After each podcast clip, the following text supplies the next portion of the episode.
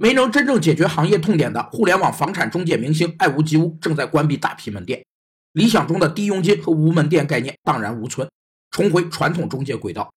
语言钉是品牌间差异化的属性，也是客户选择品牌的理由。当我们找到了消费者的痛点，也就找到了品牌的语言钉。因此，在创业或还没有产品时，首先要问的就是这个行业或产品的痛点是什么。有六种语言钉，第一种是直接型，是把名字包含在口号里。直接告诉消费者我能提供什么。